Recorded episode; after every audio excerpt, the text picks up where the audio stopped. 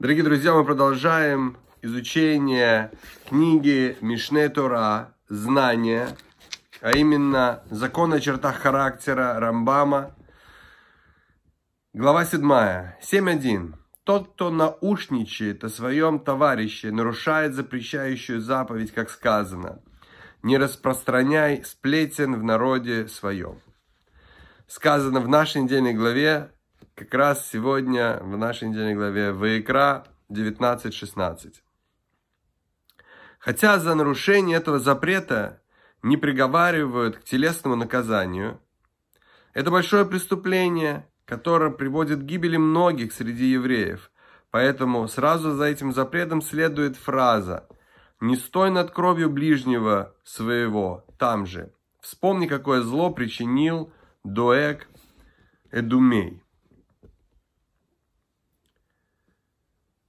Объясняется это так, не убей рукой или языком, давая ложные показания или сплетни и плохим советом.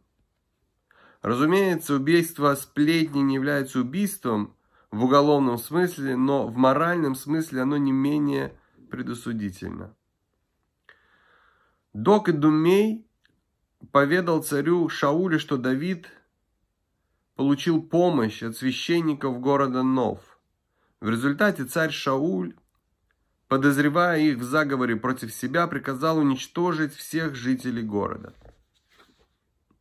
7.2. Кто называется сплетником? Тот, кто, нагрузившись сведениями, ходит от одного к другому и сообщает, так и это сказал такой-то, то это слышал о таком-то. Хотя он говорит правду, мир от этого разрушается.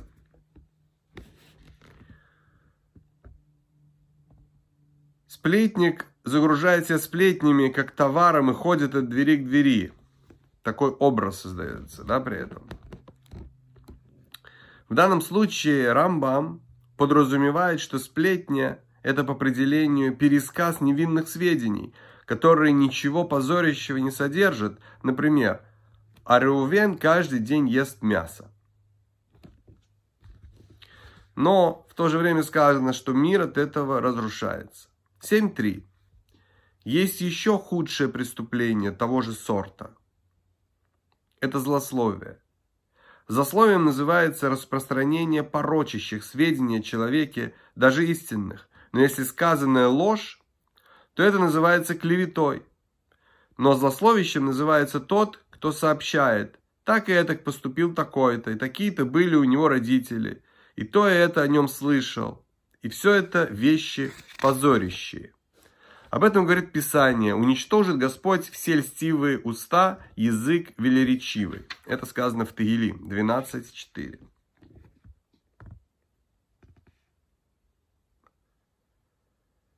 Так вот, современным языком Рамбам различает сплетню, дефамацию и клевету. Сплетни – рассказ о невинных вещах.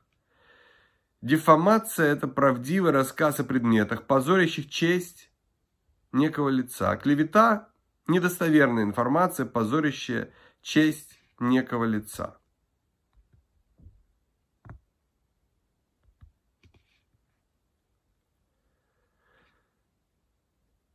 Также сказано, что Рамбам вводит четвертое понятие – злословящий, подразумевая то, или того, у кого злословие вошло в привычку.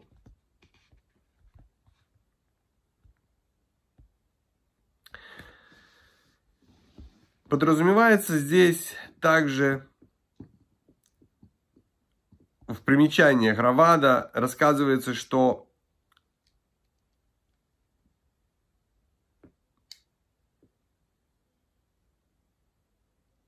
Первое тяжелее второго, ибо первое тройное и убивает, а второе двойное убивает только себя. Пойми это. Как же это объясняется? Так вот, подразумевается цитата из трактата Арахин. Сплетни убивает троих. Рассказчика, того, кто выслушал, и того, о ком рассказали. Ситуация усложнена тем, что в талмудических источниках термины злословия и сплетни применяются непоследовательно – а слово «злословие» часто обозначает любое наушничье. Например, Раша в комментарии к трактату Арахин оговаривает, что речь идет о сплетне, а не о клевете. Если такого понимания поддерживается Рават, то он полагает, что сплетни наносят больший ущерб, чем клевета. Большинство комментаторов пытается сказать, что возражения Равада вызваны использованием этой терминологии, а не сутью вопроса. Например, Рабы Минахем Краковский утверждает, что Рават называет сплетни сообщению сведений, затрагивающих слушателя, а клевета слушателя не касается. Понятно, что в первом случае последствия тяжелее. Итак, 7.4. Сказали наши мудрецы, за три преступления спрашивается с человека в этом мире, и нет ему доли в грядущем мире. За идолопоклонство, прелюбодеяние и убийство, а за злоречие, как за все эти преступления вместе. 7.5. И еще сказали мудрецы, каждый, кто злословит, как будто отрицает основы Торы, как сказано, тех, которые говорят, победим языком своим, уста нам служат, кто нам господин? В Тагилим 12.5. Еще сказали мудрецы, что злословие бывает троих, рассказчика, слушателей, того, о ком говорят, и слушателя больше, чем рассказчика. 7.6. Есть вещи, которые называются пылью злословия. Например, кто бы сказал о таком-то, что он станет таким, как сейчас. Или давайте не говорить о таком-то, я не хочу рассказывать о нем то, что мне известно и так далее. И если рассказывают нечто хорошее о человеке в присутствии ненавидящих его, это пыль злословия.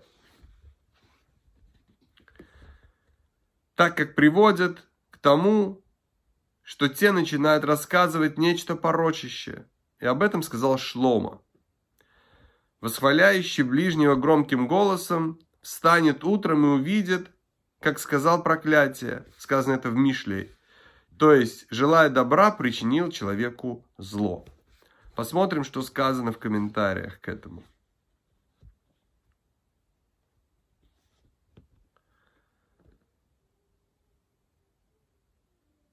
Рамбам поясняет, что пыл злословия – это когда говорят о недостатках намеком, или в завуалированной форме, а также затевают разговоры, которые в конце концов приводят к злословию.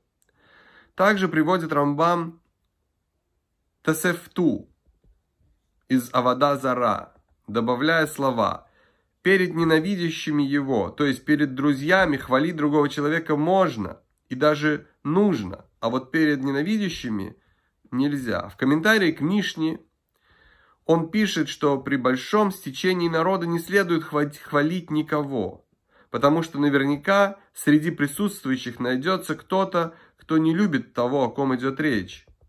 И это крайнее отдаление от злоязычия. В книге Шмират Галашон «Стража языка» Хафицхайм, среди прочего, рекомендует никогда не говорить с торговцем о другом торговце и с мастеровым о других мастеровых, потому что, по общему предположению, ни один мастер другого не любит, и тем более не следует хвалить одного перед другим. Это из книги «Врата разума». На этом мы сегодня закончим. Замечательной и успешной недели.